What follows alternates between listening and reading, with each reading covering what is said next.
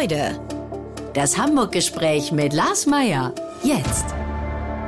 Heute ist bei mir zu Gast Maria Ketikidu. Moin, moin. Moin, ich freue mich hier zu sein. Ja, du bist geboren in Hagen, lebst seit dem 13. Lebensjahr in Hamburg, bist Schauspielerin, seit 1993 als Kommissarin Harry Möller in der Serie Großstadtrevier zu sehen, bayerische Ehrenkommissarin und ein wahres Sprachtalent. Maria, du sprichst neben deinen Muttersprachen Deutsch und Griechisch auch Englisch, Spanisch und Französisch. Warum so viele Sprachen? Äh, ich wollte von klein auf ähm, Sprachen kennen und ähm, also das Wissen haben, weil ich äh, wahnsinnig gern reise, weil ich, weil ich ähm, neugierig bin, weil ich wissen will, was Menschen meinen und sagen wollen. Als Kind wollte ich immer verstehen, was diese Texte bedeuten. Also ich war ein großer Musikfan und ich konnte immer das Englisch nicht verstehen und habe immer meine Eltern gefragt und ich wollte einfach Englisch lernen, damit ich weiß, was worüber die singen. Schon bevor du es überhaupt in der Schule gekriegt hast, sozusagen? Genau, ja. Schon in der okay. Grundschule wollte ich wissen, was äh, die erste Platte, die ich besaß, äh, ne, zwei Mann-Band, zwei Jungs waren das. Äh, das Lied hieß Hello oder Bay City Rollers habe ich damals auch gehört. Ich wollte einfach wissen, worüber singen die eigentlich? Und noch ein Lied hat mich total Will berührt. wir das wirklich wissen, worüber die Bay City Rollers singen? Ja, da, ich schon als, als, als Minikind. Ja. Aber weißt du, welche Platte mich am meisten beeindruckt hatte, als ich so acht oder sieben war? Von Cat Stevens habe ich ähm, in Griechenland bei meiner Tante lag diese Platte My Lady d'Abanville. Mhm. Und ich fand, die Musik war so traurig und die hatte so, so, eine, so eine Kraft und so, ein, so, ein, so einen melancholischen Tenor. Und ich wollte wissen, worüber singt der. Deswegen wollte ich es wissen und äh, habe diese alles genau recherchiert und habe dann festgestellt, der singt ja über den Tod. Mhm. Und das fand ich unsagbar spannend, wie sehr mich diese Musik in den Sog gezogen hat. Seitdem liebe ich Musik. Bist du zweisprachig gleich von Anfang an aufgewachsen? Nee, meine Eltern sind ja beide Griechen und ja. meine, meine, Eltern haben quasi mit mir, als ich in der Grundschule war, Deutsch gelernt. Ne? Ja? Mhm. Das heißt, du hast denen das mehr oder weniger beigebracht. Das äh, galt ja. ja. für viele Eltern damals, egal ob aus der Türkei oder Griechenland, so in den, ich sag mal, 70ern, in denen ich ja auch aufgewachsen bin, ähm, war das ja tatsächlich so, dass, ähm, dass, die, dass die Schüler dann Deutsch gelernt haben und die äh, Eltern zu Hause wurde dann halt Türkisch oder Griechisch gesprochen. Ja, so war das auch bei, bei uns. Ja, genau. Warum ist eigentlich Hagen in deiner Biografie? Mein Vater hat damals bei ThyssenKrupp gearbeitet. Ähm, er kam ja ziemlich äh, früh nach Deutschland, äh, wurde angeworben schon in den späten 50ern, ähm, 58, 59 und ist dann ähm, da nach äh, zu ThyssenKrupp gekommen und hat dann in den Sommerferien irgendwann ähm, meine Mutter kennengelernt und geheiratet und hat sie dann ähm, nach Hagen geholt und dann kam ich ein Jahr später nach der Heirat zur Welt und deswegen bin ich dort geboren worden. Und dann ging es aber wieder erstmal nach Griechenland. Meine Mutter hatte so starkes Heimweh, sie hat es einfach nicht mehr ausgehalten und gesagt, ich gehe jetzt. Entweder du kommst mit oder ich gehe allein. Und, ähm, und da haben die Sack und Pack mit Sack und Pack ähm, den Umzug nochmal vollzogen und sind nach Griechenland gegangen, dachten für immer. Aber da hat mein Vater dann gesagt, nach drei Jahren, ähm, nee, ich will doch wieder zurück, kommst du mit. Und dann ging es nach Hamburg ganz Itzehoe. Itzehoe. Oh. Dann nach Schleswig-Holstein. Mhm. Meine Kindheit habe ich sozusagen in Schleswig-Holstein verbracht. Auf dem Land mehr oder Wobei Zehn Itzehoe Jahre. ja nicht ganz so klein ist. Also ich komme ja auch aus so einer kleinen Stadt. Das, ich glaube, Itzehoe ist größer als Stadthagen. Kommst du denn auch aus Schleswig-Holstein? Nee, aus Niedersachsen. Mhm. Stolzer Niedersachse. Ich kriege immer ein bisschen Schweiß auf der Stirn, wenn ich Hagen lese. Ja. Weil ich komme aus Stadthagen. Das ist ein niedersächsische, ja, niedersächsischer Ort bei Hannover. Und äh, erstmal verwechseln das alle. Also alle so, ja kenne ich, Hagen. Nein, Stadthagen. Und ich habe tatsächlich mal ähm, eine sehr ähm, unangenehme Geschichte erlebt mit der Verwechslung von Hagen und Stadthagen. Ich habe äh, 1995 ein Konzert organisiert mit Harald Junke und der Pianist, das äh, war dann nicht Paul Kuhn, sondern irgendein Leihmusiker, sage ich mal, ein Tourneemusiker, der äh, fuhr nach Hagen und nicht nach Stadthagen. Ja. Und entsprechend fand das Konzert erst über eine Stunde später statt, weil er sein Irrtum äh, erst so um 18 18 Uhr oder so bemerkte. Und ich habe dann dem Publikum, äh, die da waren, erstmal äh, eine Runde Freibier ausgegeben, was nicht nur sehr teuer war, sondern auch sehr unangenehm, weil das Konzert dann erst um 21 Uhr begann. Insofern zuckte ich zusammen, als du Hagen gesagt hast. Aber Hagen kann da ja gar nichts für nee. und du schon gar nicht äh, letztendlich. Ähm, das heißt, warum Itzehoe? War dann wieder irgendeine Fabrik oder Firma da, äh, wo, wo, die gesagt haben, hey, Herr Ketikido, genau. kommen Sie mal hoch und helfen Sie uns? Ja, ganz genau. Also irgendwie ein Freund von meinem Vater, den er damals wohl in, in äh, Hagen kennengelernt hatte, ist auch, glaube ich, da hingezogen. Nee, sein Bruder wohnte da und arbeitete in Schleswig-Holstein. So war das. Und äh, mein Vater hat dann einen Job gekriegt äh, bei Kitzmann Rekordfenster und Türen. Es war ein super ich glaub, Job. das ist die Art von Werbung, die wir hier machen dürfen, auf jeden Fall. Gibt es noch die Firma, glaube ich. ja, aber er war da lange und auch sehr beliebt. Mhm. So, wir kommen jetzt mal weg von Itzehoe und Griechenland und Hagen, nämlich direkt nach Hamburg, weil es mhm. ist ja das Hamburg-Gespräch. Mhm. Ähm, wir kommen zu den Hamburg-Lieblingen. Äh, welches ist dein Lieblingskino? Studio, Bernsdorfstraße. Ah, ja, tolles Kino. Ja, finde ich auch. Welcher ist dein Lieblingsimbiss? Äh, die kleine Pause. Welches ist dein Lieblings-TV-Format aus Hamburg, also außer Großstadtrevier natürlich? Ich gucke sehr gern Hamburg-Journal, gerade jetzt in der Corona-Zeit. Sehr schön, kann ich auch nur sehr empfehlen. ähm, welches ist deine Lieblingskneipe? Wohlerseck. Oh, da, äh, ehrlich gesagt bin ich da noch nie gewesen, habe das tatsächlich erst vor zwei Jahren entdeckt und ja. jedes Mal, wenn ich da vorbeikomme, ist voll. Ja. Also in, in guten Zeiten. Ne? Ja. Ne? Also jetzt ist natürlich auch leer, leider Gottes. Ja, aber die äh, machen super Essen to go und das ist ja. toll. Also okay. die haben zum Beispiel sogar äh, Muscheln. Ich liebe, das ist mein Lieblingsessen. Ich hasse Muscheln. Ich liebe Egal. Muscheln. Ja, leider treffen wir uns nicht. Ähm, du, da gibst du sogar den kleinen Topf, den kriegst du mit und dann äh, für 10 Euro Pfand und dann kannst du die wieder hinbringen. Und Ach, ich finde, die machen das ganz super und richtig lecker. Okay, auch diese Art von Werbung ist erlaubt. Ähm, welcher ist denn dein Lieblingsspazierweg? Äh, ich habe ja früher draußen in den Städten gelebt und äh, den Hirschpark habe ich nach wie vor als meine Nummer eins. Obwohl ich den Wohlerspark auch schätze, aber Hirschpark ist einfach ein schöner Spaziergang.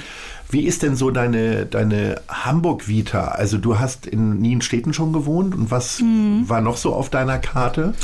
Ähm, ich bin von Nienstädten. Meine erste Wohnung äh, war dann, also in Nienstädten habe ich mit meinen Eltern gelebt und dann bin ich nach Blankenese gezogen. Oh, es wurde immer feiner. Ja, kurz vorm Tabea Krankenhaus. Okay, da und hast du auch so Kostümchen getragen mit goldenen Knöpfen? Nein. Um so eine Klischeefrage mal zu stellen. Nein, gar nicht. Ähm, weißt du, mit Blankenese und Nienstädten, das war so eine Sache. Ich kam ja aus Itzehoe, so als kleiner mit Palästinensertuch und Atomkraft ein Danke-Button, damals noch in Brockdorf demonstriert da, ähm, auch schon mit 13. Und dann kam ich volle Kanne äh, Othmarschen in die äh, junge Union-Fraktion, die Popper ähm, und wie schnell ich da so einen kleinen Imagewandel machen muss, das kannst okay. du dir gar nicht vorstellen. Plötzlich wandert. Das heißt, du hast das Halstuch dann abgesetzt und äh, hast dann die, äh, also für Jungs würde es Korthose heißen wahrscheinlich, ja. wenn man in, bei der Jungen Union unterwegs ist, oder? Man, also ich, so habe ich das zumindest erlebt. Das ist ja mal so eine Sache bei Jugendlichen und dem Zugehörigkeitsgefühl. Man will halt einfach dazugehören. Man passt mhm. sich irgendwo an, man sucht nach einer Identität, aber insgeheim war ich halt so vieles. Weißt du, man, man ist halt Popper, man ist Punker, man ist äh, Öko. Damals haben wir immer nach was gesucht. Mehr als es heute der Fall ist, glaube ich. Und, äh, ja, da konnte man auch Musikrichtungen so in zwei, drei war, Lager einteilen. War das bei ne? dir auch so? Ja, ja, ja. Dass man halt, wann bist du denn nach Hamburg gekommen? Äh, ich bin ja erst 96 nach Hamburg gekommen. So. Also da war meine Sozialisierung schon abgeschlossen. Da war ich festgelegt äh, tatsächlich ähm, in meiner Musik, die habe ich dann auch nicht mehr geändert. Das ist immer noch äh, Punkmusik und Musik muss für mich tatsächlich immer noch sehr viele Gitarren haben. Ja, aber also. schade, Lars, dann hast du ja so Clubs wie zum Beispiel das Subito, mein Lieblingsclub damals. Oh, wo war das denn? Das war ich auch auf der Stresemannstraße, direkt oh, bei mir, okay. da wo ich wohne in der Nähe. Ja. Also Juliusstraße, Ecke Stresemann. Mhm. Das war ein, der, ein Megaclub, das war ein richtig geiler Punk. Ja, äh, das ist, ähm, das ist natürlich total schwierig. Ähm, also ich bin ganz glücklich mit meiner Sozialisierung, auch der musikalischen, weil ich zwischen Hannover und Bielefeld immer hin und her pendeln konnte. Und in Ostwestfalen hat es einige sehr, sehr gute gute Clubs gegeben. Dadurch, dass dort äh, die Rheinarmee war, äh, sind halt sehr viele kleine englische Bands hingekommen. Äh, mhm. Also auch Nirvana soll irgendwo mal im Ostwestfalen gespielt haben, im Forum in Enger. Und äh, man trifft dann hier, wenn man hier nach Hamburg kommt, trifft man immer Leute, die dann erzählen, ah, du hast jetzt, du hast Nirvana nicht in der Markthalle gesehen mhm. oder Depeche Mode oder was auch immer. Nee, habe ich nicht. Ich mhm. habe die, äh, ich habe Nirvana nie gesehen und Depeche Mode immer nur in großen Hallen tatsächlich. Mhm. Äh, das äh, tatsächlich fehlt mir das. Ähm, ich, ich weiß gar nicht, was so das historischste ist, was ich noch mitbekomme. Ich habe Tracks noch mitbekommen, ja. aber das eher aus beruflichen Gründen, nicht äh, wegen der Musik, die da gespielt wird. Ja, richtig. Aber das, diese Zeit, die will man auch nicht missen. Damals so Trinity und Tracks und so. Also selbst äh, ich höre ja immer noch elektronische, aber äh, das war auch äh, auch eine geile Zeit. Also Madhouse und Chacha hast du schon mitgekriegt noch, oder? Das Madhouse habe ich äh, habe ich mitbekommen. Ja. Das Chacha nicht. Das weiß ich nicht. Wo ist das? Nee, das war also da an der Ecke quasi ah, okay. vom Valentinskamp, ja. Äh, also ein paar Schritte vor äh, Madhouse. Ich habe dann da das gestern und heute davor. noch mitbekommen und habe mich neulich erst gefragt, wieso ist das hier eigentlich nicht ja. mehr? Also es ist wahrscheinlich seit 15 Jahren schon nicht mehr da. Richtig. Das war ja eine, eine, eine Kneipe oder ein, ein Bistro, was rund um die Uhr, glaube ich, offen hatte. Ne? Ja, genau. Ähm, da kriegt man dann halt äh, zu später Morgenstunde dann, also nachdem genau, man im Mary da ist man war. dann das Rührei, weil wir auf dem Dorf sind wir immer noch mal äh, mit äh, den äh, mit der Gruppe dann immer zu jemandem noch nach Hause und haben noch Rührei gegessen oder ah, Spiegelei, so morgens ja, um fünf oder sechs. Unsere Eltern fanden das immer ganz fantastisch, wenn dann so eine Horde da einbrach und das letzte Bier dann noch getrunken haben. Ja, ähm, da haben wir Bauernfrühstück im äh, gestern und so, heute. So und dafür ging man dann ins gestern und heute. Genau, genau. genau. Ja. Vom Kiez kommt allerdings. Ja. Zum Schluss war man auf so. dem Kiez. Hans-Albers-Platz. Ja. Ach, es war schon eine geile Zeit, die Clubzeit hier in Hamburg. Also ich finde, heutzutage ist es nicht so. Ich gehe jetzt seltener weg. Wo gehst denn du hin, wenn du abends weggehst? Naja, jetzt ist natürlich eine ganz nee, besondere Zeit. Also ich habe mich gerade gefragt, ähm, wann ist dann eigentlich der Punkt, wo man so denkt, man ist eigentlich fast zu alt dann für solche Clubs. Ich ähm, ja. gehe ja immer noch sehr, sehr gerne aufs Hurricane Festival äh, und habe irgendwann vor ein paar Jahren so festgestellt, dass wir quasi, äh, mein Kumpel und ich, wir gehen da mit einer größeren Gruppe irgendwie äh, hin, äh, eher so als Opas irgendwie bezeichnet wurden. Ja. Und dann habe ich gesagt, Alter, nee, das will ich jetzt hier auch nicht mehr. Und ich glaube, so wäre das mit Clubs auch. Ich käme mir echt ein bisschen komisch vor, wenn ich jetzt noch so in die, ähm, in die Clubs gehen würde. Aber Mojo mir. beispielsweise mhm. finde ich ja ganz großartig, weil das hatte ich wiederum ja nicht in der Sozialisierungsphase. Da hörte ich immer nur in Stadthagen von diesem Club, diesen ominösen, wo äh, richtig geile Musik gespielt wurde. Mhm. Und ähm, ich fand das Madhouse auch ganz lustig, aber äh, tatsächlich ist ähm, ich sag mal, mein Musikgeschmack muss ich nicht damit decken mit den Clubs, in die ich früher gegangen ja. bin. Wie gesagt, jetzt sind wir ja schon über ein Jahr, ist ja alles zu. Also ich wäre dann auch ins Halberseck gegangen ja. und hätte genauso wie alle anderen morgens um drei äh, da Schlager gesungen, genauso wie die Thai-Oase natürlich. Und was machst du nach, nach dem Fußballspiel? Das ist ja auch so eine gesellige Sache. Da gibt ich man muss, doch danach ich auch noch was mich mal daran zu erinnern. Äh, ich weiß gar nicht, wann ich das letzte Mal bei einem Fußballspiel war. Ähm, also äh, wenn das Spiel gut läuft, dann bleibt man tatsächlich bis, äh, ich hätte jetzt fast gesagt, Morgengrauen äh, auf dem auf dem Vorplatz mhm. stehen. Mhm. Ich bin jetzt kein Jolly Roger Gänger oder so. Das war eine Zeit. Ähm, ja, das ist mir, ich, ich neige dazu, obwohl ich ja selber Veranstaltungen mache mit vielen Leuten, äh, neige ich dazu, genau solche Versammlungen irgendwie zu meiden. Und da ist es ja sehr eng. Äh, und ich mag St. Pauli-Spiele auch immer eher im Sommer, weil man dann halt so draußen stehen kann, ganz viel rausgehen kann. Ja, und äh, dann bin ich irgendwie, bin ich da total wahllos. Mhm. Weil dann geht es immer dahin, wo die Gruppe irgendwie hingeht. So, ja, man, jeder hat ja, immer noch mal eine neue Idee mit dem Fanladen oder was weiß ich. Aber ich stehe immer vor der Süd vorher und auch hinterher. Das heißt, es ist ganz lustig. Viele Leute haben das irgendwie mitbekommen und manchmal äh, werde ich dann da direkt angesprochen, obwohl ich Leute gar nicht kenne, dass sie irgendwie mhm. dieses oder jenes irgendwie machen wollen. Es ist ganz lustig, weil Schön. das ist immer so der feste Bierwagen und da stehen wir immer schon mal eine Stunde vorm Spiel. Ja. Das ist ja auch ganz wichtig, ne? Absolut. Ähm, also eine gute Vorbereitung für Spiel. Absolut. Ich bin der festen Überzeugung, es gibt keine Statistik darüber, aber es, ich bin der festen Überzeugung, wenn ich Herz von St. Pauli nicht auf dem Platz sitze, sitzend oder stehend davor äh, erlebe, dann geht das Spiel in die Hose. Also wenn ich das Lied höre Wie, und du gehe noch hörst die das Treppe draußen? hoch. Nein, nein, nein, da nein, noch nein. gar nicht drin? Nee, da bin ich schon lange drin. Ich bin ja davon überzeugt, dass es in die Hose geht, wenn ich nicht am Platz bin. Richtig, sehe ich So, genauso. Ja, genau. aber gut, ich habe immer gegen gerade gestanden. Du hast ja einen Sitzplatz, oder? Ich habe einen Sitzplatz auf Ich habe gegen gerade. Weißt du, wie lange man Aber vorher da sein muss, damit denn? man du überhaupt bist ja doch fünf Zentimeter kleiner als das ich. war- das ist ich Kampf. weiß zum Beispiel manchmal gar nicht, ob es nicht sogar besser ist, wenn man ein bisschen kleiner ist, weil ich Nein. als großer Typ oder langer Typ, sage ich mal, äh, verdecke ja für viele das. Das ist auch das Problem, warum ich schon lange nicht mehr in der ersten Reihe bei Konzerten bin, weil ständig Leute irgendwie schimpfen und sagen, äh, ich sehe nichts mehr. Wenn du einen Platz haben willst, also stehen im Stehplatz haben willst vor so einer Balustrade, damit dann irgendwie eine Stufe vor dir keiner steht, Ja. musst du anderthalb Stunden vorher da sein. Das ist Katastrophe. Oh. Ja, okay, ich äh, komme dann hin und dann kommt Herz von St. Pauli und dann sitze ich. Ja. Und dann habe ich zwei Bier in der Hand. Oh Mann. Und äh, ich habe ja, ich habe ja auch keine Dauerkarte. Ne? Ehrlich nicht? Nee, ich Hast du dir die immer so zusammengeschnort Ich oder hab mir, gesucht? ja, ich habe mir mal eine dann Saisonkarte äh, gekauft, weil Ja. ich hab, bin ja Mitglied und habe dann äh, da ich bin 8000 Leute sind vor mir, das kannst du vergessen in diesem Leben. Kann Ja. ich vergessen in diesem Ja, da, das ist, ich habe, glaube ich, nicht viele glückliche Entscheidungen getroffen, was solche Sachen angeht. Ich habe mir zum Beispiel auch die lebenslange Dauerkarte damals nicht gekauft und ein sehr guter Freund äh, hat es einfach nicht verstanden und wollte mir die schon kaufen und wollte mir das Geld leihen. Und dann habe ich gesagt, ich leihe mir doch kein Geld für, für eine Fußballkarte. Ja. Also ich bin schon sehr fußballverrückt, aber das habe ich nicht getan. Hm. Ähm, aber ich habe völlig antizyklisch damals in der dritten Liga habe ich noch äh, weitere äh, Gegengradenkarten gekauft. Das heißt, Großartig. ich habe das große Glück, wirklich drei äh, Gegengradenkarten zu haben, weil ich es sehr, sehr liebe, immer mal wieder Freunde und Freundinnen einzuladen. Also du bist hiermit herzlich eingeladen zu einem der ersten Spiele und dann kannst du mal gucken, wie schön das ist, wenn man sitzt. Das ist nämlich ganz herrlich. Herrlich. Ich freue mich so, wenn man wieder mal ins Stadion da. Siehst du?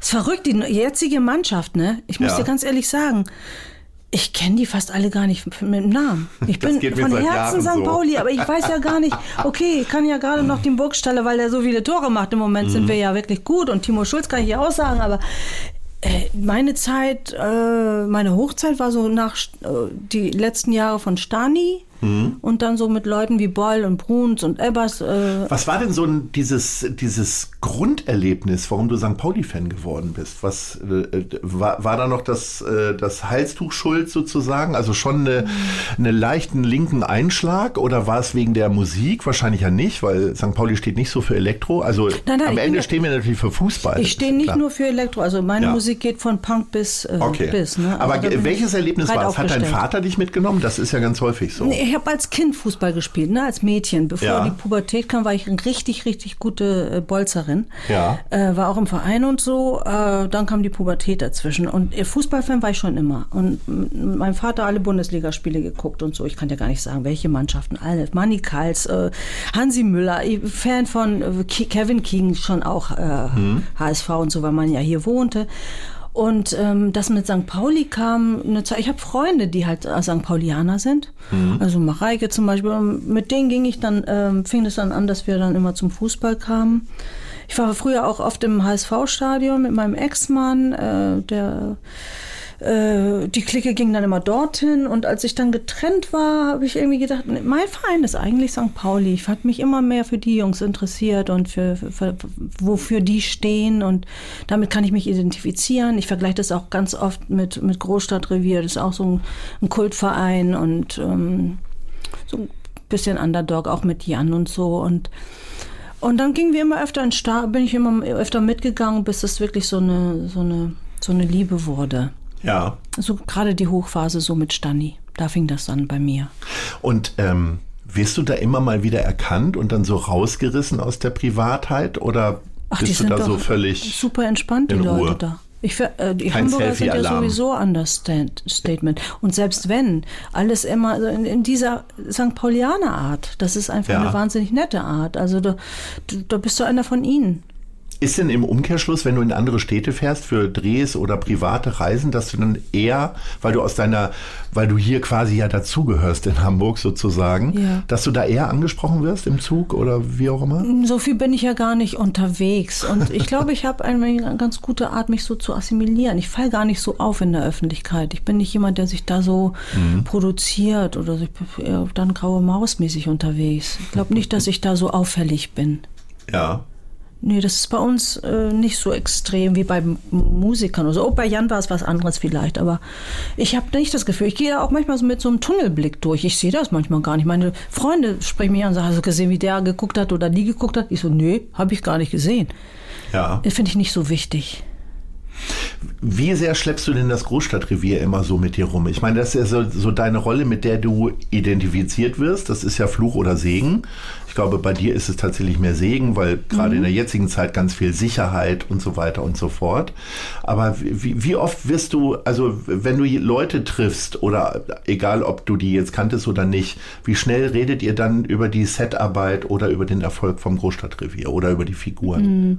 Das ist lustig. Ich habe gerade das Bild von Obelix und dem Hinkelstein im Kopf. Also ich schlepp hier den Hinkelstein mit mir rum. Ähm, ähm, wahrscheinlich ähm, also meine engsten Freunde haben mit, mit Film gar nichts zu tun schon mal. Ne? Mhm. Oder wenn, dann ist es nicht Thema. Das finde ich schon mal gut. Und ansonsten, äh, wenn das jetzt so offizielle Gespräche sind, klar kommt man dann sofort aufs Großstadtrevier. Das schleppt man schon mit sich rum, ganz klar. Ich, äh, weißt du, äh, ich hatte auch ein bisschen äh, Sorge, hierher zu kommen. Äh, ich habe ja zweimal irgendwie abgesagt, das war ja mitten in Corona, weil ich dann mhm. irgendwie so untergetaucht war, so für mich auch in dieser Corona-Zeit, dass ich dachte, ich habe dem Lars gar nichts zu erzählen. Es ist so peinlich. Ich bin so normal und so langweilig. Ich kann gar nichts erzählen. Ich weißt du, was ich nicht. meine, Lars? Ich. Weißt du, was so ich meine? Nein, ja. du ja. hast so tolle Sendungen hier mit Leuten, wo ich denke, so, mhm. oh, die machen so viel und die haben das und jenes. Und guck mal, jetzt, ich habe von dieser Alvaro Alvaro, äh, von der Sendung mit Alvaro geschwärmt, was der alles auf die Beine stellt und so. Das sind so Leute, bewundernswert. Und dann komme ich und sage, ich mache Großstadtrevier. Weißt naja, du? du bringst den Leuten einmal die Woche wirklich äh, Hamburg ins Wohnzimmer, beziehungsweise ja viel Freude und Ablenkung, ne? Ja, bestimmt. Gibt es Großstadtrevier mit. Aber äh, wir sind nicht systemrelevant. Nee, ja. Das ist ein anderes Problem. Da können wir auch noch mal stundenlang drüber ja. sprechen. Aber gibt es Folgen jetzt schon mit Mundschutz in irgendeiner Form? Gehört das zum Bild jetzt schon dazu? Interessant, dass du es sagst. Wir haben tatsächlich, wir haben das, äh, diese Staffel, die gerade läuft, ja letztes Jahr im Frühjahr angefangen zu produzieren. Und es gab ein Drehbuch. Äh, das kommt jetzt übernächste Folge. Jetzt kommt erstmal eine Elfi-Folge, wo man schön unser Wahrzeichen, unser neues Wahrzeichen sehen kann. Mhm. Elfi. Ähm, danach kommt die Prepper-Folge. Und das ist tatsächlich eine ähm, da geht es um jemanden, der äh, halt äh, ein schweres Schicksal hatte. Seine Frau ist an, Co äh, an ich weiß gar nicht, ob wir das Corona, doch, wir nennen das glaube ich auch Corona, gestorben. Und dadurch hat er so eine Art Panik entwickelt und will seine Kinder schützen und ähm, das ist also eine Folge über Corona, wobei wir damals ja noch nicht wussten, wie sich das entwickeln wird im Corona-Jahr. Und wir wussten nicht, dass es heute auch noch so ein Thema sein würde. Mhm. Von daher schon sehr mutig, das zu tun. Die, es besteht auch die Angst, ähm, dass die Leute vielleicht auch so Corona-müde sind, dass sie das einfach gar nicht sehen wollen auch verständlich. Aber andererseits liebe ich so Sendungen, wo das so thematisiert wird. Jetzt die letzte war das Nachtschicht mit Armin. Ja, Wunderbare, wunderbar von Das Becker. Richtig toll mit reingeschrieben. Fand ich sensationell. Oder auch dieses tolle Ding mit ähm, ähm, äh, Lars Jessen und mhm. ähm, dem ähm, Schütte. Schütte, Jan-Georg Schütte. Genau, und dem Charlie, ähm, das, da haben die das ja auch voll mit äh, integriert und absolut glaubwürdig und toll. Äh, toll tolle Sendung war das auch. Mhm. Die, ich habe das in der Mediathek dann als Vierteiler gesehen. Also offensichtlich kannst du das gut abwehren, immer wieder die Gespräche über Großstadtrevier. Jetzt bist du natürlich aber bei öffentlichen Fragen, musst du dich dem ja immer wieder stellen. Ne? Wie gern sprichst du denn dann über deine eigene Person? Ist das auch ein schöner Schutzwall, wenn man einfach immer nur über die Rolle redet? Ja, ich bin eigentlich gar nicht so ein öffentlicher Mensch. Ich rede gar nicht so viel gerne über mich. Also ich war ein, ein das ist ein bisschen äh, antagonistisch meinem Beruf gegenüber, ist es eigentlich gar nicht so, aber ich weiß es nicht. Ich höre lieber zu. Okay. Ähm, du hast ja einen Vetter jetzt schon angesprochen, ein, zwei Mal. Wie groß war die Zäsur für dich sowohl beruflich als auch, ich sag mal, wenn man so lange zusammenarbeitet, ist man ja, hat man ja doch eine besondere Beziehung. Ob man jetzt eng befreundet ist, weiß ich gar nicht. Ja, ich war eng befreundet mit dem. Ich kannte ihn jetzt 32 Jahre. Ich habe ihn kennengelernt bei einem Warm-up äh, in Hamburg irgendwie bei unserem gemeinsamen Film damals Traumauto. Da hat er noch, da war er noch nicht beim Großstadtrevier, aber da hat er einen Zivilfahnder gespielt. Mhm. Und äh, wir haben uns gleich einfach super gut verstanden und hatten viel Spaß miteinander. Und dann trafen wir uns äh, bei dem Casting für Großstadtrevier wieder und äh, haben sofort da angesetzt, wo wir aufgehört hatten beim letzten Mal. Äh, Und ja, dadurch entstand halt diese, diese, diese Freundschaft. Und wir waren sehr, sehr ähnlich, so vom Typ. Deswegen habe ich die Rolle, ich wurde damals ja für Mareike Karriere gecastet, nicht bekommen. Sie wollten eher dann so einen äh, konträren äh, Kontrast, äh, eine Frau, die ähm, eher so wie Mareike blond, kühl ist, damit eine schöne Reibung entsteht. Und dann haben die sich überlegt, wie sie mich damit einbauen können. Und so kam ich zum Großstadtrevier. Und ja, uns hat immer so eine Freundschaft verbunden. Das war für mich eine große Zäsur, kann man nicht anders sagen. Kanntest du ihn eigentlich, Lars, gut oder?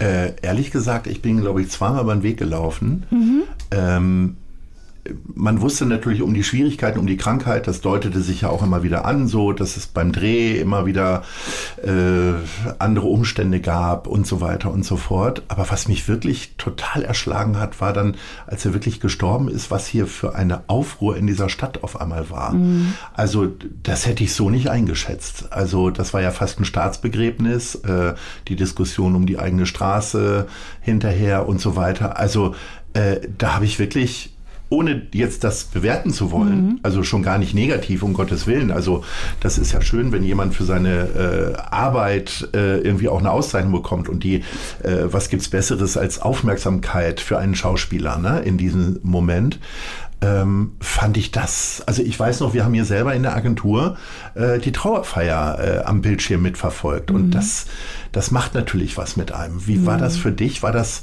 war das genauso überraschend oder Nö. hast du gesagt, ist alles komplett verdient und vorhersehbar gewesen? Es war für mich überhaupt nicht überraschend, weil ich glaube, dass, Ham, dass ähm, Jan auch ein Symbol für Hamburg ist oder ein, eine Identifikationsfigur bei vielen Menschen. Die haben sich sehr stark mit ihm identifiziert. Das war, ähm, ja, ja der, er war natürlich sehr nah bei ihm, bei ihnen, bei jedem Einzelnen, weil er so ein äh, eher auch so ein volksnaher Mensch war. Also er ist nicht so nahbar gewesen. Und er verkörperte halt den typischen Hamburger. Und ich glaube, ganz viele haben sich mit ihm einfach äh, identifiziert. Ähm, deswegen kommt das für mich eigentlich überhaupt nicht überraschend. Es ist äh, nicht nur eine Wertschätzung seiner Arbeit, sondern es ist halt Jan als Symbol. Mhm ähm, so wie er da stand. Was mich halt erschrocken hat, also er hat ja sein, zu einem bestimmten Moment oder Zeitpunkt sein Privatleben ja sehr geschützt. Und ähm, ich, mein Nachbar hier in der Bullerei ist ja Tim Melzer, der dann quasi auf einem Foto abgeschossen wurde, äh, wie er in der Todesnacht quasi dann bei ihm war. Äh, und das hat mich ehrlich gesagt total wütend gemacht von äh, gegenüber äh, dem Medium, die ihn da, äh, also man sagt ja bei Paparazzi abgeschossen hat, weil das Intimste auf einmal nach draußen gekehrt wurde. Also der Moment oder ja die Todesnacht gewesen. ist ja gruselig gewesen. Ähm, was hat das mit dir gemacht? Also, ich sag mal, bei dir hat ja wahrscheinlich auch das Telefon geklingelt, aber du bist nicht rangegangen. Richtig. Und, äh ja, aber weißt, äh, weißt du, das ist halt so, dass das schon immer so war, dass die Leute vor Jans äh, Haus gestanden haben. Und die Paparazzis haben ihn schon seit Jahren immer wieder versucht abzuschießen. Darüber, da finde ich keine Worte. Ich finde das widerlich. So, da kommen wir jetzt mal weg von und äh, kommen zu Sachen, zu denen du Worte findest, nämlich zu unseren Fragen der anderen Leute. Aber vorher möchte ich noch ein klein wenig Werbung machen, nämlich für unseren Kooperationspartner Die Zeit. Denn auch mein Tag beginnt mit der Elbvertiefung, dem kostenlosen Newsletter von Zeit Hamburg. Was die Elbvertiefung besonders macht? Sie ist relevant und prägnant, persönlich und enthält fundiert recherchierte Lesestücke von Autorinnen und Autoren der Zeit. Alle wichtigen Infos rund um Hamburg bekommt ihr auf www.zeit.de slash Elbvertiefung oder von montags bis freitags um 6 Uhr ins E-Mail-Postfach geliefert. Klickt mal rein und jetzt geht's weiter mit den Fragen der anderen Leute. Äh, wir haben zwei Leute befragt. Ähm, hier ist die erste Frage. Liebe Maria, hier ist Thomas Egeler, auch bekannt als 4000. Ich bin Künstler aus Hamburg und ich würde gerne von dir wissen, ob du in Museen gehst und welche Kunstrichtung du am liebsten magst. Oh, tolle Frage. Ja, ich gehe wahnsinnig gerne in Museen. Am liebsten auch ähm, in fremden Städten, wenn ich auf einem ähm, Städtetrip bin. Ähm, ich mag äh, die alten Meister am allerliebsten. Ehrlich? Ein großer Bin ich Wunsch. komplett anders unterwegs. Ja, ja ich, ich gehe auch ins MoMA, gar keine Frage. Ja. Gucke ich mir auch an. Im Louvre bin ich äh, Stunden und ich möchte so gerne ins Ermitage. Mhm. Das ist ein ganz großer Wunsch von mir. Da möchte ich gerne mal hin und ich möchte nach Holland und die alten Meister da auch noch mal sehen. Ah, ja, ich gehe aber auch in die Deichtorhallen oder ich gehe auch gerne zu, zu in Galerien hier zum Beispiel ähm, in Hamburg. Ähm, Also ist Kunst tatsächlich für dich auch ein Reisegrund? Es geht mir genauso. Also ich habe ähm, jetzt neulich die Dokumentation bei Schleichwerbung Netflix gesehen über Mhm. den spektakulärsten Kunstraub der letzten 30 Jahre Ja, wahrscheinlich in, in mhm. Boston, äh, wo ja äh, Rembrandts und Van Meer und so weiter in unschätzbarem Wert, also man denkt so 600 Millionen Dollar sind die jetzt wert, äh, geklaut wurden. Relativ einfach, weil es gab keine richtigen Überwachungssysteme in einem Museum, wo wirklich genau solche Schinken hingen. Ähm, und seit 30 Jahren sind die Bilder verschwunden. Ich, und da äh, beschäftigt man sich auch mit und so bin ich dann auch auf Amsterdam nochmal gekommen und dachte eigentlich, man müsste sich da auch nochmal ein paar Rembrandts angucken, aber ich bin eigentlich eher so Pop-Art unterwegs. Also ich, verstehe. würde dann eher wegen Warhol irgendwo hinfahren oder Ja. Banksy oder sonst. Klar, finde ich aber auch gut. Ähm, übrigens in, in, in äh, London. Hast du, sammelst du Kunst oder hast du Kunst an den Wänden oder eher so äh, Set-Fotos? Nein, ich habe äh, am liebsten halt Kunst ähm, äh, eben auch äh, von eBay ersteigert, die halt auch so alte Biedermeier-Porträts oder solche Geschichten. Ich mag diese alten Bilder halt einfach wahnsinnig gerne. Okay. Na, so, wir kommen jetzt mal zur nächsten Frage. Hallo, hier ist Janina Peters vom Podcast Die Königin hat Laune. Wir sind zwei Königinnen, aber ich spreche jetzt mal stellvertretend für uns beide. Und zwar wollen wir von dir wissen, was machst du denn, wenn du schlechte Laune hast? Gute Frage. Also ich, ich lebe die total aus. Äh, ja, ich motz rum und bin eine richtige Zicke. Ja? Ja. Das ist ganz lustig. Ähm, ich bin, ähm, also wir machen das ja nicht öffentlich, mit wem wir sprechen, aber ich habe mit ein paar Leuten in den letzten Tagen immer wieder darüber gesprochen, dass du zu Gast bist und alle haben geschwärmt und alle haben gesagt, boah, ich finde die so toll und das nicht nur als Schauspielerin, sondern auch von Leuten, die hinter den Kulissen arbeiten, ob jetzt Medienleute Ja. oder vom Set, die dich wirklich so als Sonnenschein immer irgendwie beschreiben. Ja, aber so oft habe die ich ja auch nicht schlechte Laune. Wann hast du denn schlechte Laune? Gibt es Ja, so Gründe? ja. Also ich schleppe ja zum Beispiel Nieder seltene Niederlagen am Millantor. Also Auswärtsniederlagen sind mir fast egal, aber äh, Heimniederlagen, wo ich dann im Stadion bin. Hast du dann schlechte Laune mal- richtig? Ja, ich bin, also eigentlich ist es eher eine Traurigkeit und eine Art Verzweiflung. Also ich würde das jetzt nie an anderen Leuten ausmachen, äh, äh, auslassen, aber äh, so ein Tag oder zwei bin ich manchmal schon so im Kopf belegt, sag ich Ah, mal. verstehe. Ich habe das äh, mit mir selbst. Also ich habe, wenn ich mal irgendwie eine Szene verkackt habe, weiß ich denke dann irgendwie noch die ganze Nacht darüber nach. Und das ärgert mich dann. Ich bin halt so ein blöder Perfektionist. Ja. Und äh, ich mache das mit mir selber aus. Ich habe dann schlechte Laune mit mir selbst. Also ich bin in der Öffentlichkeit, man motze ich jetzt die Leute nicht an. Ich bin impulsiv und leidenschaftlich, ganz klar. Aber es ist jetzt nicht so, dass ich da äh, äh, himmelhoch jauchzend zu, zu Tode betrübt die Leute alle mit meinen Launen ähm, äh, Belästige. belästige. Ne? So schlimm ist es jetzt nicht, aber so für mich und meine, äh, meine, meine engsten Leute kennen das schon, dass ich mal richtig schlechte Laune habe. Klar. Gab es mal so einen Moment, wo du darüber nachgedacht hast, entweder aktiv selber Großstadtrevier zu verlassen oder gab es die Ängste, als äh, Jan Fedder schwer krank wurde, dass du gesagt hast, oh Gott, wenn das mal zu Ende ist, dann fehlt mir nicht nur Geld, das machten die wenigsten Schauspieler ja des Geldes wegen, sondern einfach, dass dir einfach viele schöne garantierte Momente fehlen. Ja, ähm, also ich äh, einmal zum einen das, dass es, ähm, dass es, ich Sorge um Jan hatte eher als um das Großstadtrevier. Äh, dass wenn Jan geht, mir was fehlen würde und dem war dann tatsächlich auch so. Mir fehlte, mir, mir ist ein ganz großer ähm, Familienteil ab, abgebrochen. So für mich ist das schwierig, mich dann noch mal neu zu orientieren und zu sagen, es ist trotzdem auch mein Zuhause oder also mein Arbeitszuhause ist ja wie, das ist ja Lebenszeit, das ist ja auch mein familiäres Zuhause letztendlich auch. Ich bin wahrscheinlich öfter bei der Arbeit als bei, äh, mit meiner Familie zusammen. Aber ähm, ich habe oft auch für mich so gedacht, es gibt immer Höhen und Tiefen im Job. Das kennst du ja vielleicht auch mit der mhm. Agentur und du mhm. besitzt ja die Agentur. Hast du das nicht auch, dass du gesagt hast, jetzt schmeiße ich alles hin, jetzt habe ich keinen Bock mehr? Nee, habe ich noch nie. Nee? Äh, ich habe das ganz häufig, wenn ich zum Beispiel in die Heimat wieder zurückfahre, wenn ich da mit Freunden spreche, die im Grunde einen ähnlichen Weg, also die mal wegen mit mir Abitur gemacht haben, wenn ich feststelle, dass sie mit viel weniger Aufwand viel mehr Geld verdienen.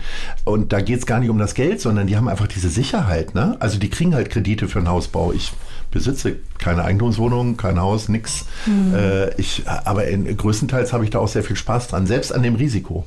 Und ich habe ja schon sehr häufig auch Momente erlebt, wo ich so richtig, wo mir das Wasser bis zum Hals stand. Das kriegt man ja mit äh, als Unternehmer. Und das ist auch gut, genau diese Momente, weil man umso mehr die äh, guten Momente wieder zu schätzen weiß, auf mhm. jeden Fall.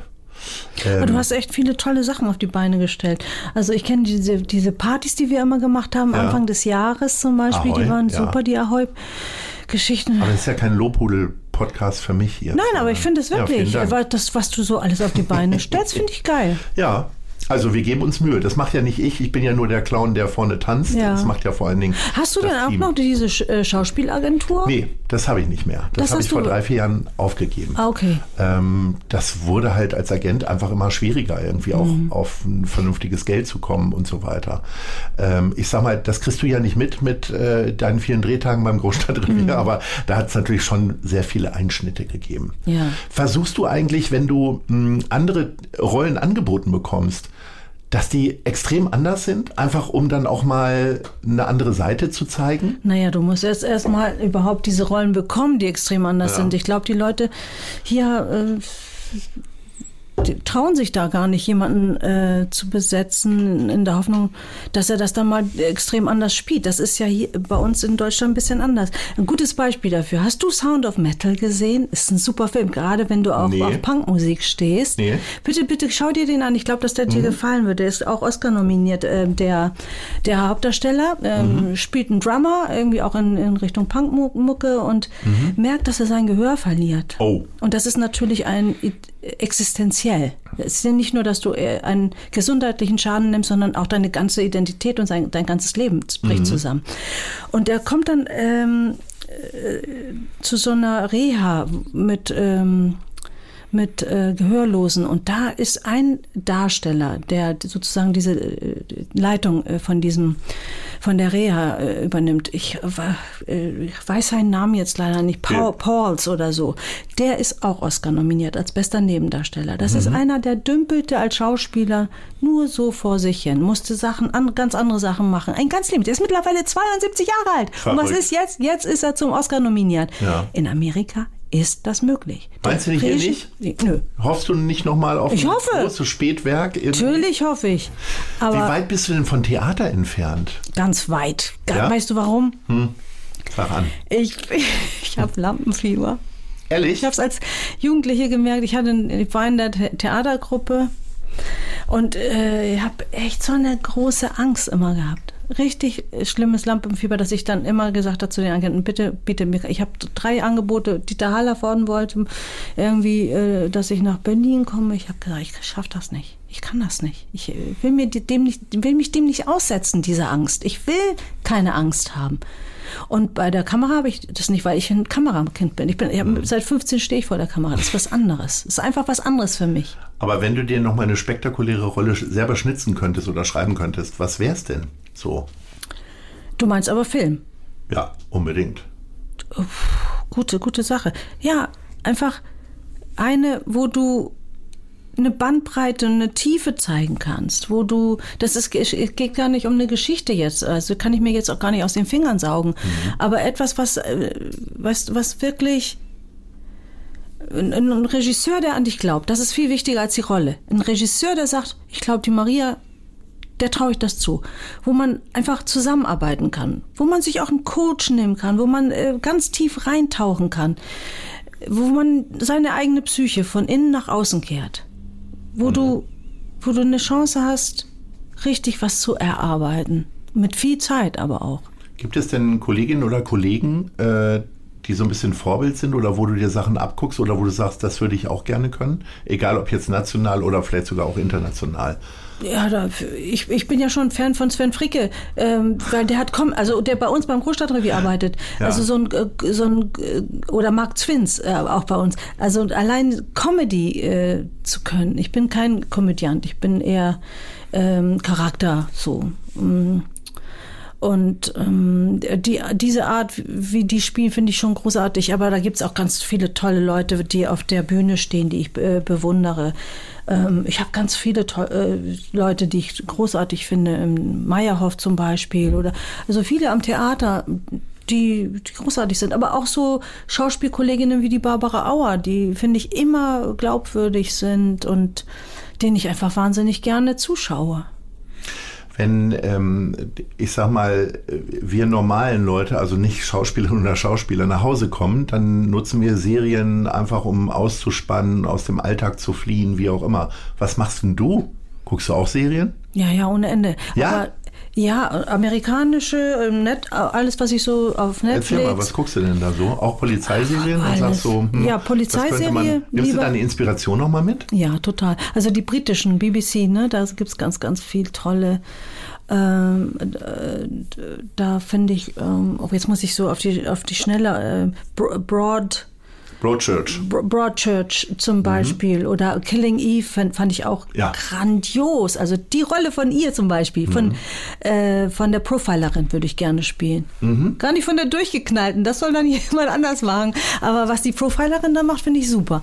Ähm, äh, ja, ich gucke eigentlich fast alles. Ich habe alles gesehen. Sag mir was, was guckst du?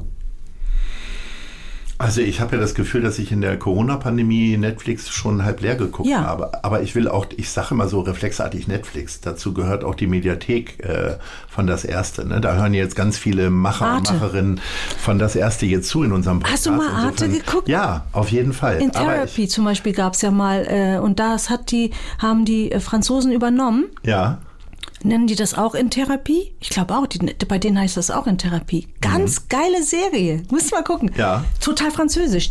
Die, die haben auch dieses Attentat von Batancourt ganz gut bearbeitet oh, ja. äh, in dieser Serie mit reingenommen. Und das ist äh, spannend äh, zu schauen. Oder da gab es ja auch auf Arte gab es diese tolle Serie Die Wege des Herren wieder ein ganz anderes Thema. Ich Dänische. weiß gar nicht, wo Arte auf, meinem, auf meiner Fernseher Sie haben eine ganz tolle sagen, Mediathek. ich guck da mal nach. Ja. ja. aber es gibt auch so tolle andere Programme. In Amerika gibt es auch so kleine Kino-Apps, wo man gucken mhm. kann, die hier gar nicht so bekannt sind. Also es lässt sind. dich nicht los, auch privat Ich liebe du es. Ich Echt ganz. Gibt es denn noch so ganz andere Hobbys? Du hast früher Fußball gespielt, hast dann aufgehört wegen der Pubertät, danach nochmal wieder? Peter Lohmeier spielt im Jenespark? Nee, ich spiele nicht mehr. Nee, nee, Fußball spiele ich nicht mehr, da gucke ich lieber. Nee, aber ich gucke halt wahnsinnig gerne, leider. Ähm, tatsächlich Netflix leer und die anderen äh, Portale. Äh, ich treffe mich gern mit Freunden, koche gern mit denen. Äh, so, solche Sachen liebe ich. Was gibt es denn dann? Äh, Schnitzel oder Gyros? Ich, also es tut mir ja fast leid, dass die griechische Kirche, Küche immer wieder nur mit Gyros in Verbindung gebracht wird. Es gibt ja auch hier in Hamburg um uns herum ganz fantastische griechische Restaurants, die mega Tapas machen. Ja. Ich meine, am Ende muss ein gutes Gyros natürlich auch äh, sein. Ne? Gyros ist für mich nicht griechische Küche. Nein? Nee, nee. Griechische Küche ist für mich das, was meine Großmutter gekocht hat. Und was hat. hat die gemacht? Oh, die hat so Sachen gemacht wie Okraschoten mit Fleisch oder Auberginen gefüllt oder also so Haus äh, traditionelle Gerichte, die, die man sonst nicht kriegt auch? im Restaurant. Nö, ich koche solche Sachen nicht. Ich koche andere Sachen. Ich koche auch gerne asiatisch. Ich, ich habe Sushi sehr viel gemacht in der Zeit, als da ich. hätte ich ja gar keine Ruhe für, für Sushi. Das bringt das Spaß. Frickelarbeit. Nein, das bringt total Spaß. Mhm. Aber ich bin auch Ramen-Fan. Ähm, das mache ich aber nicht selbst. Aber oh, ich koche. Und gehst du in den griechisch essen, sodass du sagen könntest, das ist für mich der beste Grieche hier in Hamburg? Äh, ich, ich weiß, es gab mal einen, einen Blog äh, ähm, äh, Griechen in Hamburg oder so. Da haben zwei Journalisten sind dann alle 14 Tage, glaube ich, immer wieder losgezogen und haben waren auf der Suche nach dem besten Griechen in Hamburg. Welcher ist denn für dich der beste? Für mich, äh, also ehrlicherweise, ich, äh, ist es natürlich das Olympische Feuer, weil es natürlich auch sehr, ja, sehr aufgeladen ist. Und äh, das ist durchaus übrigens auch ein Ort, wo ich nach dem St. Pauli-Spiel gerne hingehe. Aber siehst du, ähm, das, das hat nichts mit Essen zu tun. Es hat was damit es zu hat was es hat was Folkloristisches oder Rituelles zu tun. Ja. Wobei ich auch nach wie vor finde, äh, dass dort das Essen echt super lecker mhm. ist. Und mhm. äh, ob es der Beilagensalat ist, der wirklich irgendwie sehr, sehr gut angemacht ist, aber auch natürlich das Gyros. Ja. So. Ganz wichtig. Ah, verstehe. Ach, ich habe das nicht so mit dem Griechen, weil ich das zu Hause dann besser kriege, auch mit, von Mama und so. Ja. Deswegen gehe ich halt lieber gerne asiatisch. Ja. Aber welche Verbindung hast du zu Griechenland? Ist da normalerweise, fliegst du da jährlich für vier Wochen rüber oder? Ja. Das machen ja ganz viele, also nicht nur die aus Griechenland kommen. Immer schon, immer die ganzen Sommerferien, auch als Kind und deswegen ähm, auch später dann immer im Sommer oder wenn Wo wir geht's dann für dich hin? Haben. Äh, früher immer zu meiner Großmutter als allererstes. Jetzt sind beide hat, Großeltern gestorben. Ähm, Im Norden von Thessaloniki in einem ganz kleinen Dorf. Also mhm. das ist noch mal eine Stunde Autofahrt von Thessaloniki entfernt. Wir mhm. sind früher auch immer mit dem Auto durch den Autoput ganz runtergefahren. Wie lange fährt man da nach Griech? Wir mein immer Vater, nach Österreich gefahren. Das war schon lang als Kind. Also wenn wir morgens um vier in Itzehoe losgefahren sind, ne, ja. dann waren wir abends um elf schon in Beograd. Echt? Im Ernst, so ist oh. mein Vater durchgeraten. Ei, ei, ei, ei, Und dann waren wir schon zum Frühstück bei meiner äh, Großmutter am nächsten Tag. Und der hat dann immer nur so, äh, ist rechts rangefahren, hat geschlafen und hat sich mit, ja seiner, mit deiner Mutter abgewechselt. Mm, mm. Ah, und diese Zeiten, also diese Autofahrten, die habe ich auch nicht immer positiv in Erinnerung. Da hat man auch oftmals so Angst. Und äh, der Rückweg war immer nur tränenreich und traurig. Hast du so richtig, ist das dann Fernweh oder Heimweh nach Griechenland? Das war dann wahrscheinlich Heimweh. Ja. Als Kind hatte ich das so empfunden. Als Kind war das schlimm, weil man halt den, äh, vier, sechs Wochen alles machen durfte, was man wollte, auf dem Bauernhof von den Großeltern und dann auch noch äh, vier Wochen lang im Meer rumgeschwommen ist. Ich liebe das Mittelmeer. Wo machst du am liebsten Urlaub? Oh, ich bin ja totaler New York-Fan. Ne? Ja. Und äh, das glaubt immer keiner, dass ich da Urlaub habe. Aber tatsächlich sind die Nachmittage im Central Park für mich die schönsten Momente, die ich so im Jahr miterleben kann. Großartig. Ich habe äh, ein Vierteljahr in New York gelebt. Oh, das habe ich noch vor mir. Äh, oh, mach das bitte. Ich wollte letztes Jahr sechs Wochen oder vier Wochen wenigstens hin und das ging ja leider nicht. Ja. Äh, und ich sammle das jetzt alles an. Ich habe damals auch gesagt, ich muss das jetzt einfach einmal machen. Ich muss es mir selber beweisen und habe dann, da war ich aber schon beim Großstadtrevier. Es muss dann, 98 ah, war das, glaube ich, mhm. äh, einmal mir noch mal beweisen, das dass heißt, du bist ich gar eine Schauspielschule von innen. Ach so, du hast eine Schauspielschule. Straßburg. Straßburg. Ich bin zu Straßburg gegangen. Am Union Square. Wollt, ja, genau da. Und da habe ich auch in der Nähe gibt gewohnt. Ist das nicht großartig? Ganz großartig. Ja. Oh, am Gramercy Park habe ich gewohnt. Ich hatte ein paar, oh. paar, Meter nur bis zur Schule. Ja. Und ich, weißt du, dass ich seit den Twin Towers nicht mehr da war? Oh. Siehst du, da habe ich meine Frequenz erhöht. Früher ja. als äh, Jugend, äh, was heißt Jugendlicher, als äh, 23-Jähriger, als ich das erste Mal da war, habe ich mir vorgenommen, nach dem ersten Mal, ich fliege jetzt hier jedes Jahr hin. Ja. Und obwohl, egal ob ich Geld hatte oder nicht, habe es geschafft. Und äh, nach dem Einsturz der Twin Towers bin ich tatsächlich zweimal im Jahr hingeflogen. Großartig. Das war, ich habe wirklich äh, mir manchmal die letzten Kröten sonst wo äh, hergeholt. Ähm, und es war immer, ich bin so ein ganz schlimmer Ritualmensch. Also ich äh, mag ich. bestimmte Abläufe einfach. Geht mir auch so. Aber wenn du jetzt länger länger aus Hamburg weg bist, was ist denn, was, was fehlt dir denn dann im Umkehrschluss? Also was musst du unbedingt tun? Also ich kriege ja zum Beispiel Herzrasen im Positiven, wenn ich über die Elbbrücken fahre. Ähm, mhm. Landungsbrücken raus. Sowas, genau. Frei nach Ketka. Ja, frei mhm. nach, nach Ketka. Ähm, also ich, ich bin gerne weg weil ich weiß, wo ich hin zurückkomme. Das ist das Tolle gewesen immer. Ich habe ja lange Sterne des Südens gemacht. Fünf Jahre waren wir nur im Ausland unterwegs beim, zum Drehen. Und ich, ich habe das genossen und ich konnte die Leute immer nicht verstehen, die rumgejammert haben mit diesem Heimweh und so, weil ich finde, man muss das jetzt und hier auch einfach so nehmen. Und das, ich habe so viel gesehen und gelernt. Und trotzdem würde ich Hamburg als meine Heimat bezeichnen. Und zwar ehrlich gesagt, okay, Rituale, alles gut, aber es sind letztendlich doch die Menschen, die man liebt. Mhm. Zu denen man zurückkommt. Das ist für mich Heimat hier in Hamburg. Das sind die Menschen und ja, ich bin halt einfach auch gerne in meiner Hut da. Ich fühle mich total wohl in der Schanze, wo ich jetzt wohne. Wie pflegst du denn jetzt Freundschaften unter den neuen Bedingungen? Bist du so auch jemand, die sich abends per Zoom verabredet und dann sich zuprostet? Finde ich ganz komisch. Irgendwie telefonieren finde ich immer noch besser. Nee. Ich liebe ja spazieren gehen.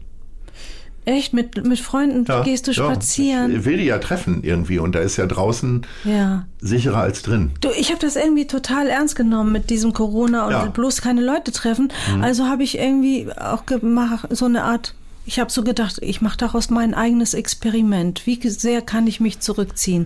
Wie sehr kann ich mich von dieser ganzen Öffentlichkeit und von diesem Leben, das ich so in der Öffentlichkeit lebe, mit der Arbeit und dem Beruf, den ich habe, wie weit kann ich mich davon entfernen? Mhm. Und ich sag dir, es ist mir geglückt. Ich meine, insoweit, dass ich nicht mal mich getraut habe, hierher zu kommen, weil ich dir sagen musste, ey Lars, ich habe dir nichts zu erzählen. Ja, ist ich habe, jetzt ganz gut gelungen, weißt du, was ich getan habe? Ja. Ich habe äh, einen Haushalt mit meinen Eltern äh, ja. möglich gemacht, damit sie nicht auf mich verzichten müssen und, mhm. und ich letztendlich auch nicht auf sie. Dass mhm. wir zusammen sein können, auch wenn es verboten ist. Mhm. Und, und, und habe wirklich Familienleben gelebt, weil ich dachte, die haben so viel für mich gemacht. Ich möchte auch was für die machen. Und ähm, ich weiß nicht, wie lange habe ich sie noch. Mhm. Und das war eine sehr wertvolle Zeit für mich. Dieses so einfach so Familienleben, wie ich das sonst immer kenne. Griechenland, jetzt müssen wir das einfach hierher verlagern. Wir machen das jetzt hier. Meine Eltern leben ja in Deutschland, davon mal ganz ab. Aber sie sind normalerweise, sie sind beide Rentner, dann in der Sommerzeit ähm, sechs Monate in, in, in, Griechenland. Ab wann haben deine Eltern dich denn äh, mit deiner Entscheidung respektiert, Schauspielerin sein zu wollen? War das damals schon? Sofort? Wann, wann kam das das erste Mal auf den Frühstückstisch sozusagen, das Thema? Du, ich habe damals ähm, 82, äh, 81 war das ja, weil 82 kam der Film raus, äh, zu Mama und Papa gesagt, da war ich 15 Jahre alt. Du Mama, ich habe da gerade im Radio gehört, da ist ein Aufruf im Filmhaus Altona. Die suchen Schauspieler und Musiker, da kann man hingehen.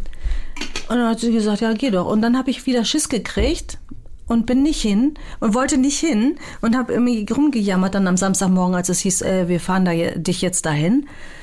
Und, und habe mich nicht getraut. Mein Vater hat gesagt, komm, ich bring dich jetzt dahin, dann machst du das jetzt halt einfach mal. Weil ich war echt zu schüchtern. Ich wollte, ich habe voll Schiss gehabt. Und dann hat, hat er mich dahin gefahren, hat drei Stunden vorm Filmhaus Altona auf mich gewartet. Und das war der Beginn dieser Karriere. Und, die, und als dann der Produzent bei uns zu Hause war, die kam aus München, Tura Film, ähm, und saß und sagte, Maria, äh, wir würden sie gerne besetzen und so. Da haben meine Eltern gesagt, okay, wir trauen ihr das zu, wir vertrauen ihr und die haben mich einfach gelassen. Hast du dann äh, auf äh, schulische Weiterbildung verzichtet? Also Wärst du normalerweise studieren gegangen oder war das Nee, das habe ich dann alles, alles gemacht. Ich habe diesen Film gemacht und danach gab es ja diese Grauzone von keiner wusste, dass ich gedreht habe und und dann habe ich einfach äh, die Klasse zu Ende gemacht. Das war ja in den Sommerferien, ich habe nichts gesagt. Ich war dann im Austauschprogramm in New York und in Westfield und dann kam ich wieder. Und dann lief der Film und alle so Juhu und oh, große Aufregung, hat dann auch einen Preis gekriegt, Grimme-Preis oder was weiß ich, äh, Bundesfilmband in Silber. Und was weiß ich, weißt du, wo die jetzt stehen? Die Preise? Nee. Bei dir ich, äh, zu Hause? Weiß, weiß ich nicht. Echt nicht? Ich glaube im Keller. Oh oh. Ja, schlimm bin ich, was das angeht. Ja, aber da kann ich mir doch auch ein Ei drauf backen. Ich ja. meine, ist doch so. Ähm, Preis, ja, toll. Aber ähm, wichtig ist, wie ging es weiter? Ich musste dann weiter die Schulbank drücken und dann wollte ich äh, tatsächlich Anglistik, Germanistik studieren. Habe das an der Hamburger Uni studiert. Zehn Semester, bis mhm. 90. Und dann ist mein Bruder gestorben. Ich war vor der Magisterarbeit und dann habe ich äh, äh, parallel dazu den Castingaufruf von Beringer Fall mitgemacht für Sterne des Südens. Und der hat mich dann äh, für diese Hauptrolle äh, engagieren wollen und hat mir zuliebe das Ganze nochmal um ein Vierteljahr verschoben wegen äh, der Trauer und äh, dann bin ich abgehauen und habe Sterne des Südens gedreht und habe nie wieder zurückgeschaut und meinen akademischen Grad nie eingesteckt und ich habe es bis heute nicht bereut. Wir haben ja vorhin schon von deiner Vielsprachigkeit gesprochen. Äh, welche Sprache würdest du denn gerne noch lernen oder hast du jetzt in der Finnisch. Pandemie? Hat Finnisch! Okay. Weißt du warum? Nee, sag. Das sind die glücklichsten Menschen der Welt, seit vier Jahren hintereinander. Und jetzt sagst du mir mal warum. Meinst du, es liegt an der Sprache?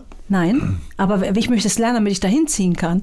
Okay, ich bin gespannt. Das heißt, wir sehen dann, wir sehen dich dann in Helsinki. Willst du nicht auch, dass Deutschland das Land ist mit den glücklichsten Menschen der Unbedingt. Welt? Warum Hamburg. können wir uns dann Hamburg. bitte nicht ein Beispiel nehmen? Ja, okay. Aber hier ist, muss auch noch viel getan werden. Ja. Zum Beispiel dürfen, dürfen die die Sternbrücke nicht abreißen.